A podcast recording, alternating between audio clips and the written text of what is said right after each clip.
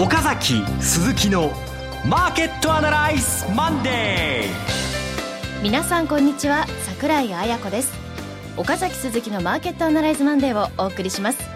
パーソナリティは金融ストラテジストの岡崎良介さん、はい、えー、西の方から帰ってきました。岡崎です。よろしくお願いします。お帰りなさい、よろしくお願いします、はい、そして株式アナリストの鈴木一之さん。おはようございます。鈴木一之です。よろしくお願いします。この番組はテレビ放送局の BS12 チャンネル12で毎週土曜朝6時15分から放送中の岡崎鈴木のマーケットアナライズのラジオ版です。週末の海外マーケット月曜前場の市況や最新情報はもちろんのことテレビ放送では聞けないラジオならではの話など耳寄り情報満載でお届けします。まあ今日の冒頭のニュースといえばまあねテニスですね。しかないですね。テニスのすごい、はい、もうすごいとしか言いようがない、はい、これねテニスですよ、うん 本当にほ普通の。勝てないはずの。そう普通のスポーツじゃないですからね これねテニスなんて、ね、テニスって私やったことないんですけど相当しんどいんですよね。ああのそもそもボール手元にあの打ってくれって言いたくなりますもんね。そんな端っこに打つなよみたいな感じでねあれね。ギリギリのライン上とかね。やめてくれよって感じ。時速二百何十キロで飛んでくる球を打ち返すっていうのが、もうあれねもっと打ちやすい球打ってくれよっていうのがね私のテニスですからね いやいやいやそんなねもうレベルが違いますけれども、でも決勝戦は見たいんですがなかなかこう決勝戦を生で見るのがそうですね。ちょっと難しいんですけどでももう応援してます。ですね、はい。えー、あと広島に行ってたんですよ西はい。あいかがでしたか？盛況といいますか非常にですね盛り上がっておりましてですね。これあのいろんなところでいろんなですねやっぱこうリスクといいますかね勝負事というのが生まれてるのがよく分かった。そういうあのセミナーだったですね。はい私もえあの本店営業稲荷商事で、はい、えー、この土曜日同じ日にやってまいりました。ええ。大変な盛況で思わず時間オーバーして熱弁を振ってしまいました。はい。えー、あのまたおいおいに今日もそんなお話を交えていきたいと思います。そうですね。それでは番組進めてまいります。この番組は株三六五の豊か商事の提供でお送りします。今週のストラテジーこのコーナーでは今週の展望についてお話しいただきます。まず雇用統計が出たんですよ。はい。で、失業率がちょっと下がって6.1%。で、14万人しか、14万2千人しかですね、えー、っと、 non-farm payroll 雇用者数が伸びなかったので、えー、それで、プラスですね、賃金、えー、時間当たり賃金が2.1%しか上がってないんで、で、これ見るとですね、えー、利上げのタイミングは、また1ヶ月ぐらい伸びたかな、みたいな感じで、すぐには利上げがない。で、えー、為替は少しこれで円高の方に105円の前半、5円割までいったかな、行くんですね。だけど、アメリカの株は強いと。で、まあ、結論言うとですね、これでまた1ヶ月、非常にまあ安定的な株式市場の推移が決まりましたんで、うん、日本株もアメリカの利上げがすぐには来ないぞということが確定されたので、えそういう意味では、今月いっぱい、中期的にはまた OK ですね。はい。また、また、あの、堅調なスタ、あの、動きでいいと思うと。だけど、えそれは1ヶ月の単位の話なんですけども、ね、目先の話で言うと、今日ね、出た GDP 悪かった。まあ、さらに悪くなっちゃったんですよ。改定値ですね。マイナスの7.1。これでいくとね、はい、0.5とか0.6、年率するとまあ2%ぐらいのスピードで、あと3四半期いっても、これ、今年ひょっとするとマイナスですよ、これ。うんうん今年。ね、ね、年度トータルで。これダメですよ、これ。マイナス成長。非常に良くないところまで追い込まれましたね。うん、あれ、もともとの予測は何パーセントプラス1.2。ああ。で、まあ、届かないです、ね、そうそう。だから、これまずいきなり不吉なスタートとですね、あと今週 S q なんですよね。はい、で、S q で今回の14年9月切りは最低改ざんそんな増えてないんで、危ないことはないんですけども、うん、スキューの時ってやっぱり一回はけちゃうんですよね、うん、その開ポンチがね。ですから、一回、あの、落ちるかなっていうのと、まあ、あの、さっきアメリカの話で触れたんで、えー、1ヶ月の単位で見たらおしめ買いなんだけども、あの、先週もそうなんですけど、やっぱりまだちょっともやもや不透明なところが多いんで、えー、先週売りかなって言ってるんですけど、今週はもう一つ不透明感が増えたんで、休める人は休んでもいいかなと。うん、休める人は。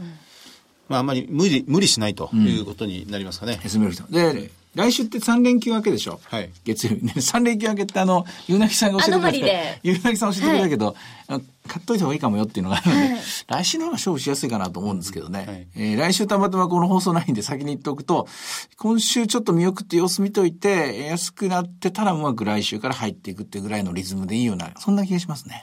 あの、土曜日にテレビの放映でゲストでお越しいただいた大和証券の佐藤さん。うん、佐藤さんもテクニカル分析で見ると、S q の週にやはり下がり、うん、S q 明けから上がるというお話も盛り込まれてましたもんね。うんまあ、わかんない時はね、いろんなこう材料をですね、手がかりとなるもの。で、その中でも一つでも二つでも、よ、少しより、あの、確か性、確実性の高いものを拾っていけばいいと思うんですけどね。そういう意味で言うと、まあ、あの、どうしても今週中にあとこんだけ儲けなきゃいけないみたいなですね、もう頑張ろうという人にはね、えー、まあ、逆張り的に、えー、おしめ買い吹きによりっていう基本スタンスをでいいと思うんですけども、まあ、休めるものだったら休めてもいいかなってとこありますね。なるほど。うん、あの、まず順番に行きますと、やはりこの景気そのものに対する、その世の中の論調も、これ、日曜日の日経新聞一面にこの景気回復もたつく。やっと書いたでしょ絶対うちの番組見てますよね。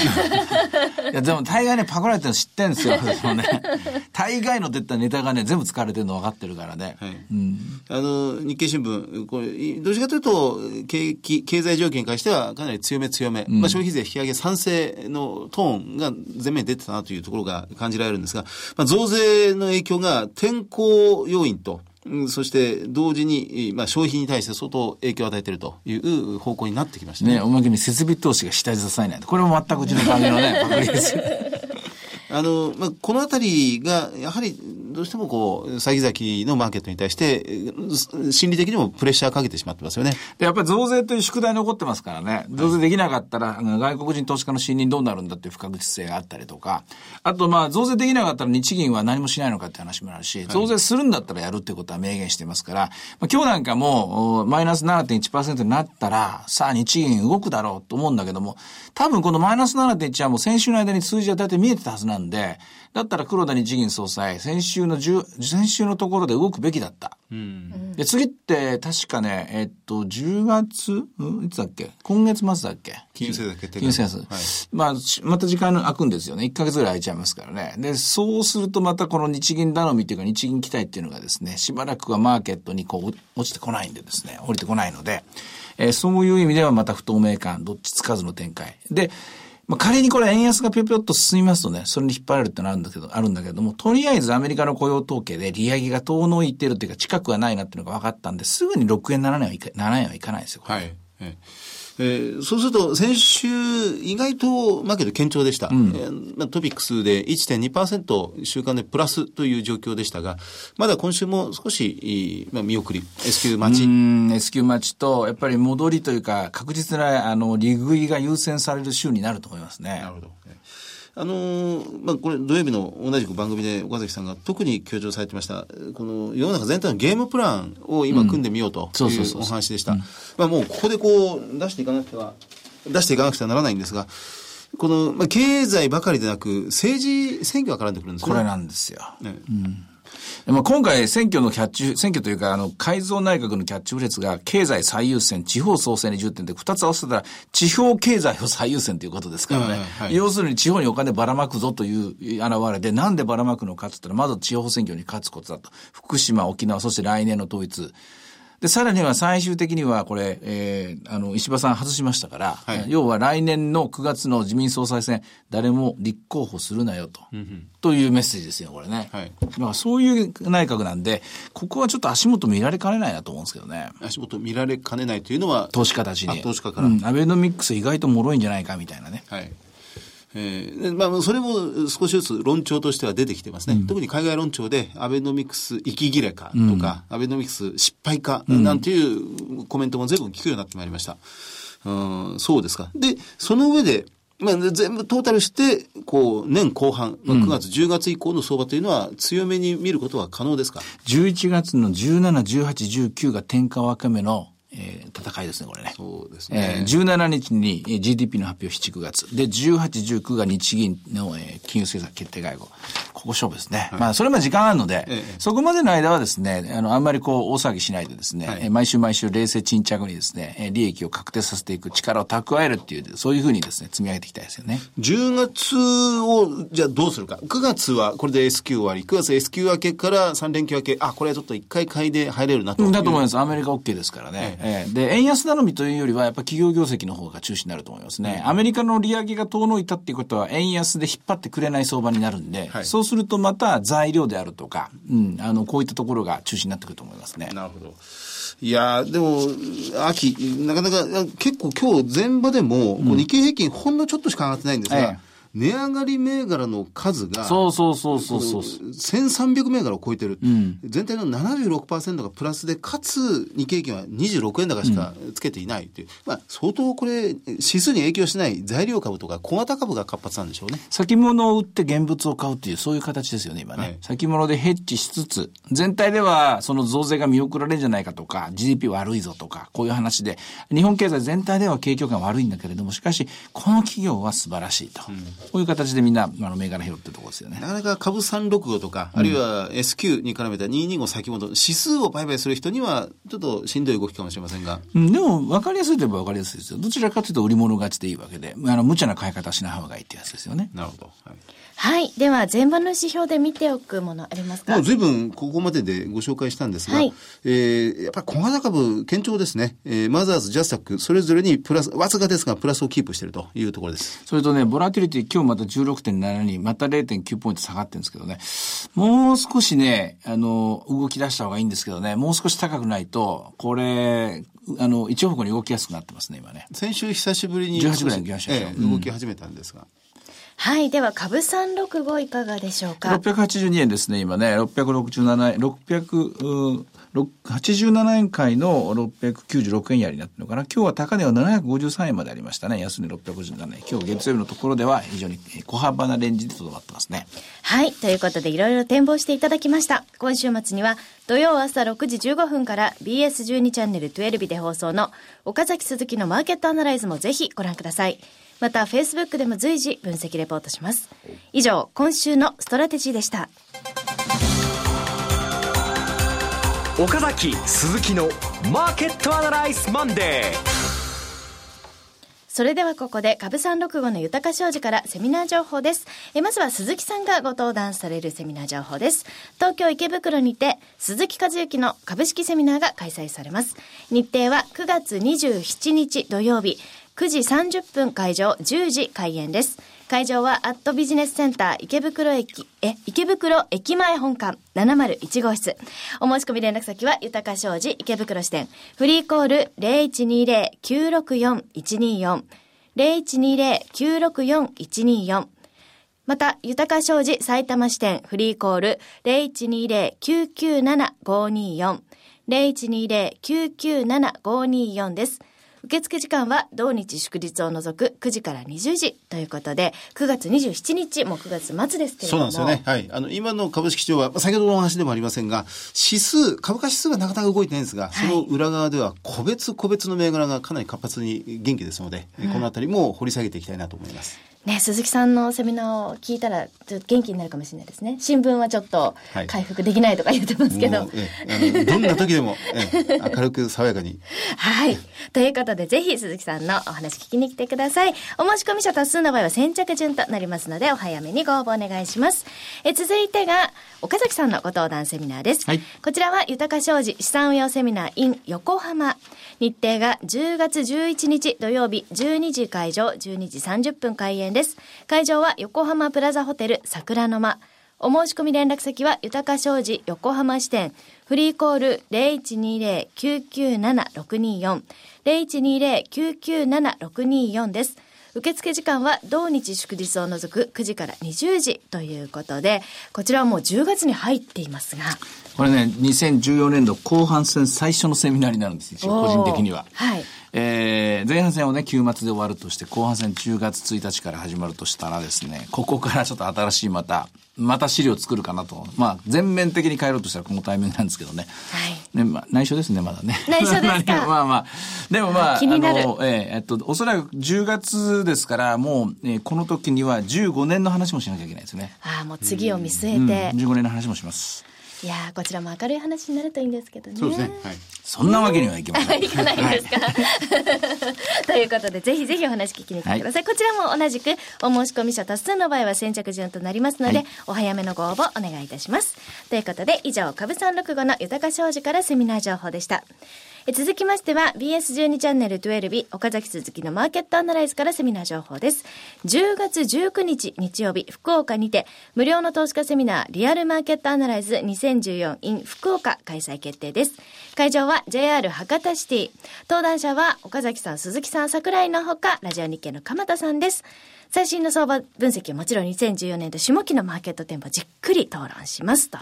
いうことで、こちらも、まあちょっと先を見据えた感じの話になりそうですかね。この時には、もう新しい銘柄群っていうのかな、あの、前半戦のところ見えますからね、はい、今朝の数字も大体見えてきますもんね。岡崎さん個人の下半期スタートは横浜ですが、横浜です。はい、あの、マーケットアナライズ、リアルマーケットアナライズの下半期スタートが福岡。この10月19日ですね。うん、はい、はい、ぜひ楽しみにしていてください。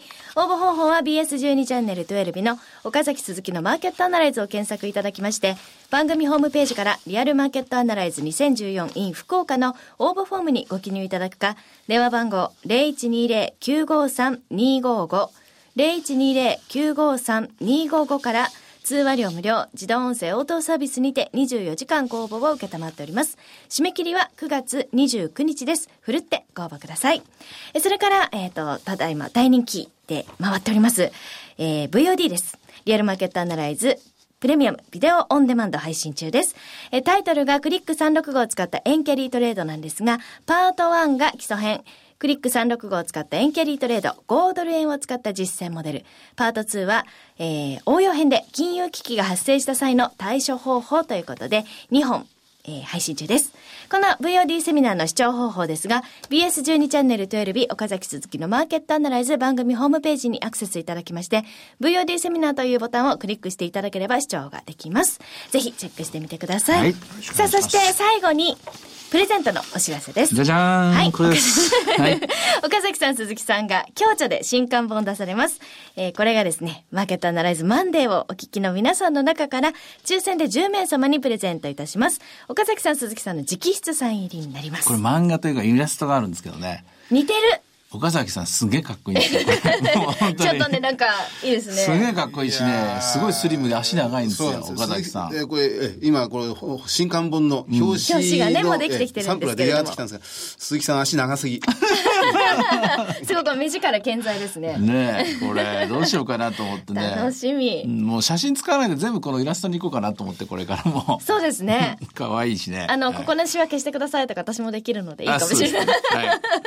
ということで、も表紙はできてきました。うん、あと中身です、中身です。中身ね。中身はすごいすごいです。すごいですか？ものすごい力作を岡崎さんが必死で作ってます、はい、今。いやいやいや、鈴木さんがね、もうどんどんどんどん筆入れてくれてましてね。ゲラの段階で、わ、これはすごいなと、今、えどんどん出来上がってるところです。はい。はい、教科書なんですが、ただの教科書ではないというくらいまで、ね、教科書どころではありません。どころではない戦略本です。うん、というか、まあ、それとやっぱ読者の方、最初に初めてこれからやる人たちの目線から入っていって、最終的に、あの、プロまで行く裏道みたいな感じですよね。はい、で、ちょっとコラージュっぽいですよね、作り方がね。いろんななものがパッパッパ載ってて、こう。うん、だから、どういうのかな。ちょっと普通の教科書、普通の本ではない形になっているところがお楽しみだと思います、ね、ああ、もう、今すごくハードル上げましたね。あそうですか。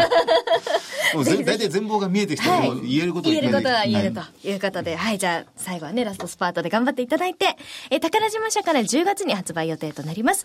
プレゼントご希望の方は、ラジオ日経マーケットアナライズマンデー番組ウェブサイトからお申し込みください。必ず番組の感想をお書き添えください。ということで、書籍プレゼントのお知らせでした。以上です。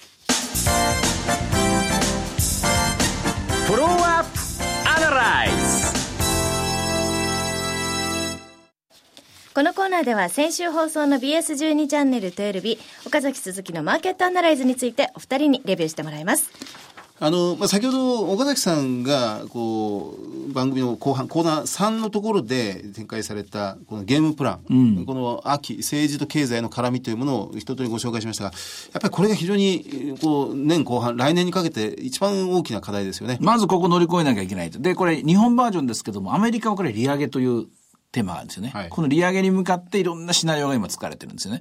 うん、その際に、こういう場合って企業業績関係ないんですよね。結局戦術的にタクティカルにも戦争と一緒ですから、相手がこう来たらこう打つみたいなもんですから。で、やっぱり力になるというか、こういう時に材料視したのがアノマリーの力とか、はい、テクニカルの力とか。そういう意味で、佐藤さんに持ってきてもらったら、非常に有効でしたね。内話の佐藤さんが、こう、もう、これまた数々の大変なデータ分析の中からか、もう選んでもらった。秋は建設株。うん、あるいは制作関連のゲーム関連、うん、えー、まあゲーム、えー、これはサービスですね、カジノを含めた、そのあたりが非常に好調であろうと。それからあの、アリババがアメリカで上場するので、そうそうそうそうそうこれの IPO、巨大 IPO に絡めたニューヨーク株の動きの特性というのがありましたね。うん、あと iPhone がね、えー、iPhone6、9月9日ですよね。9月9日に発表ですね。発表か。はい。発売がいつになるか。かっていうのも含めた発表が。はい。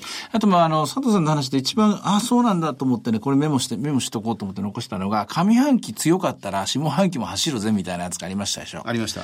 これね、ああ、そうだよなと思い出してみればというので、そういう意味では9月末の水準、とても大事なんですよね。はい、9月末の水準で今年の、あ去年の12月末超えてるかどうかっていうところですよね。はい、上半期の上昇が10%以上だと、後半も、うん、ということで、え、今年10%以上っていくらになるんですか ?163 ぐらいですかね。163万、え、1万6330円ぐらい。はい、行きますかね。なんか、えー、えー、もうごにょごにょ言ってますが、そう、行きます。行き、行くといいなって感じ行くといいなって感じです、ね、可能性高いと思いますね。というか、あの、今週は S q があるのでとかいろいろこうぐちゃぐちゃ言いましたけども、基調的には、まずアメリカの利上げが近いかどうかっていうのが一番大きいんですけども、これが近くはない。まあ、あの、近くなるかな、いや、近くはならないっていう議論で今、この9月走りますから、そういう意味では、163は射程圏ですよ。まあ、上半期4、9月で10%以上上がると、下半期も100%の確率でこれまでは上がってきたというところですね。えー、このあたりに、まあ、9月末のあたりが非常にかかってくるということになりますが。はい。あと11月にカラーは上がるっていう。そうです。11月投資が一番年間で一番効率が良いと。うん、11月からの半年投資、あるいは11月からの3か月投資、どちらも年間で最もパフォーマンスが高い。ということは11月のさっきのゲームプランでいうと、やっぱりあそこで一回押すんじゃないですか。一回あそこがヒヤッとするところがあって、みんなビビっちゃって、ビビっちゃうんだけどもそこで、いざっていうことで攻めないことには、その後の大きな果実は取れませんよみたいな。発射台が下がるっていうことなんでしょうね。うん、11月のあの天王山のところが18、19のところですね。17、18、19。ここのとこが勝負じゃないかな。でもそれまでの間に損しないように頑張りたいですよね。大事です。それを切り抜ける。まあ、やっぱりこう、これまで以上に日銀の役割が、マーケット相当期待するようになっていきそうですね。うん、ここのとこではね。でもまあ、それまでの間、まだ2ヶ月ありますから、そこまではですね、今まで通り平常運転。沖縄県、あ、福島県知事選挙が10月26日。はい。ここで一回ちょっとギアを変えないかんですね。一回ニュートラルにしてという感じですかね。9月末、10月末、うん、そして11月の17日、18日、19日と、このあたりですね。はい、では今週のイベント、それから注目指標などは、先ほど火曜日がアップルの新製品の発表ということですが、うん、で、アリババは結局 ?9 月11日と11ですか？言われてますが。11ということは木曜日。はい。はあ、はあはあ、まだ、これもアメリカの場合正式にはなかなか出てこないんですけどね。うん、2兆5000億ですよね。はい。やっぱりアメリカちょっと需給重いでしょうね、2兆5000億はね、これね。